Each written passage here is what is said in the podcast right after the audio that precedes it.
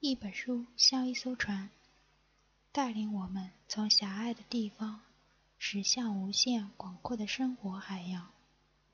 摘抄本朗读者计划与你一同扬帆启程。少有人走的路，作者斯科特·派克。第二部分，爱，自我牺牲。朗读者，镜面金界。不合理的给予以及破坏性的滋养，都有一个共同特征：给予者以爱做幌子，只是想满足自己的需要，却从不把对方的心智成熟当一回事。有一位牧师，他的妻子患有慢性抑郁症，两个儿子大学辍学，整天无所事事。牧师不得不带着全家人接受心理治疗，全家人都成了患者，牧师的苦恼可想而知。但他不认为家人的病情与自己有关。他愤愤地说：“我尽一切力量去照顾他们，帮他们解决各种问题。我每天刚刚醒来就要为他们的事操心，我做的还不够吗？”的确。为了满足妻子和孩子的需求，牧师可谓殚精竭虑。子女本该学会自立，他却一手包办，替他们买新车，还替他们支付保险费。他和家人住在郊区，他本人讨厌进城，也不喜欢听歌剧。可是每个周末，他都会陪妻子进城去听歌剧或看电影。尽管他一坐在影剧院里就会打瞌睡，他的工作负担沉重，然而只要回到家里，就会成为好丈夫和好父亲。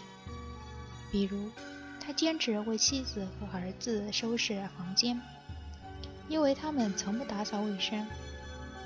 牧师像家人的保姆一样兢兢业业。我问这位牧师：“你整天为了他们操劳，不觉得辛苦吗？”他说：“当然辛苦，可我还有别的选择吗？我爱他们，我不可能不管他们。他们有什么需要，我都尽可能满足他们。我不能让他们失望。也许我这么做不够聪明，可是作为丈夫和父亲，我有理由给他们更多的爱和关怀。”这位牧师的父亲当年是小有名气的学者。其品性却让人不敢恭维，经常酗酒，还沾花惹草，完全不顾家人的感受。牧师对父亲的行径深恶痛绝，从小就发誓要做个和父亲不同的人，对家人时刻充满爱心。为了巩固心目中的理想形象，他不允许自己有任何不检点、不道德的行为。投身牧师行业也是基于这种考虑。付出如此多的努力，到头来却是家人脆弱而无助，这和当初的相设想大相径庭，自然让他无法理解。过去他总是叫妻子“我的小猫咪”，叫两个已成年的儿子“我的小宝贝”。物极必反，他对家人的爱已超过理性范围。他却困惑地说。即便我对家人的爱是源来源于对父亲的蔑视和反抗，那又有什么不对呢？难道我要像他那样不负责任吗？他应该认识到，爱是一种极为复杂的行为，不仅需要用心，更需要用脑。牧师坚决避免成为父亲那样的人，这种意念以及由此导致的极端行为。使他丧失了爱的弹性。爱的过分还不如不爱。该拒绝时却一味给予，不是仁慈，而是伤害。越俎代庖的去照顾有能力照顾自己的人，只会使对方产生更大的依赖性。这就是对爱的滥用。牧师应该意识到，要让家人获得健康。就必须容许他们自尊自爱，学会自我照顾，还要摆正角色，不能对家人唯命是从。要适当表达愤怒、不满和期望，这对于家人的健康有好处。我说过，爱绝不是无原则的接受，也包括必要的冲突、果断的拒绝、严厉的批评。在我的指导下，牧师不再亦步亦趋，替妻子和孩子收拾家务、打扫卫生。儿子对日常杂物袖手旁观。也会让他大发脾气。他不再替他们支付汽车保险费，而是让他们自行负担。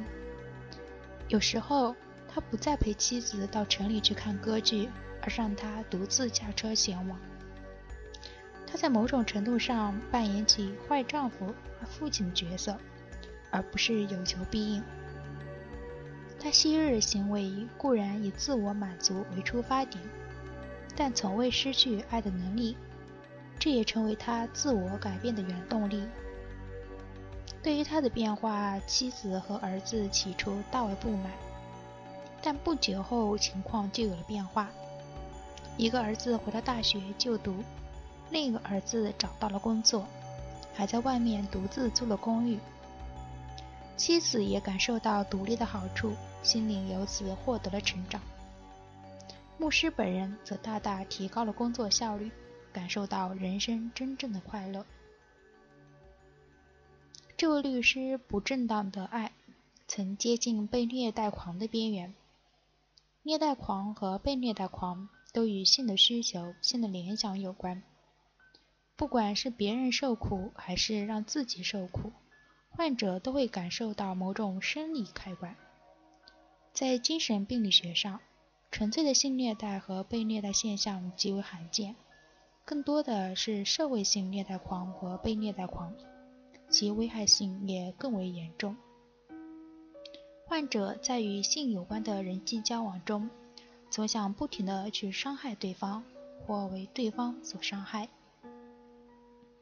有一位女人被丈夫遗弃，不得不向心理医生求助。她哭诉丈夫虐待成性。丈夫从不关心她，在外面有很多女人。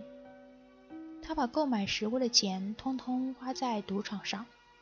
他常常深更半夜才回家，喝得酩酊大醉，回家后就咒骂她、毒打她。就在圣诞节前夕，他还置妻子和孩子不顾，独自离开家门。对于这位女士的遭遇，心理医生颇感同情。不过，经过进一步了解，同情心就会被强烈的不解所替代。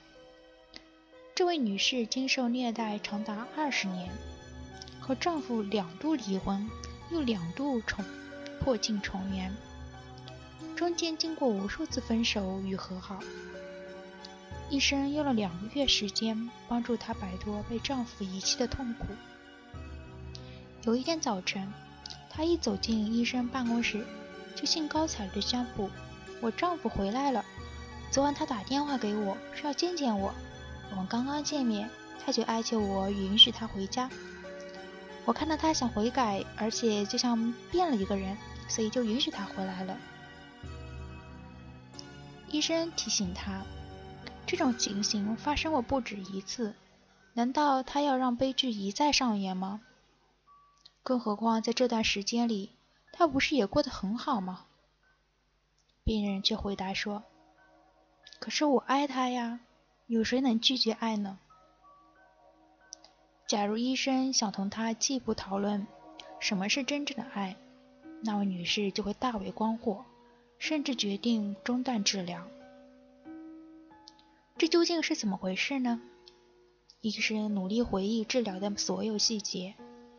她想起病人描述多年遭受丈夫虐待的情况时，似乎从虐待中享受到了某种快感。医生不禁想到，这个女人无怨无悔地忍受虐待，甚至心甘情愿，极有可能是她本来就喜欢这种情形。这样做是基于什么动机呢？她乐于忍受虐待，是否因为她一生都在追求某种道德的优越感呢？换句话说，尽管处境艰难，她却体验到一种优越感。离家出走的丈夫回过头请求她的原谅时，她便由被虐待者转变为虐待者，享受到虐待的快感。丈夫的气怜让她倍感优越，她感受到的是报复者的喜悦。通常，这样的女性在童年时就遭受过屈辱，会使痛苦得到报偿，他自认为道德上高人一等。并从他人的愧疚和道谢中享受到报复的快感。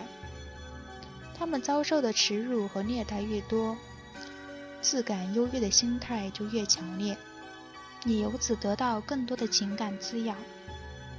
他们不需要获得更多的善待，因为那样就失去了报复的前提。为使报复的动机更为合理，他们必须体验遭受伤害的感觉。使特殊的心理需求得以延续。受虐待狂者把忍受虐待视为真正的爱，只是他们寻求报复快感的前提。忍受虐待的动机是来自恨，而不是爱。受虐待者还有一种错误观念，他们一厢情愿把自我牺牲当成是真正的爱。其实。他们的潜意识中蕴藏着更多的恨，并渴望得到发泄和补偿。我们前面提到那位牧师，他愿意为家人牺牲一切，认为自己的动机完全是为家人着想。他的真正目的就是为了维系自我的美好形象。有时，我们自称为别人着想，可能只是为了逃避责任，满足一己的愿望。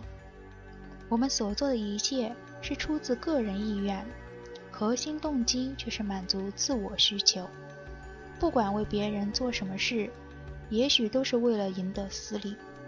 譬如，有时候父母告诉孩子：“你应该感激我们为你所做的一切。”此时，可以肯定地说，这样的父母对孩子缺少真正的爱。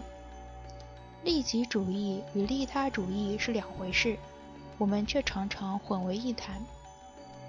我们真心的去爱某个人，是因为我们需要去爱别人；我们生儿育女，是因为我们自己想要孩子；我们爱自己的孩子，在于我们渴望成为充满爱心的父母。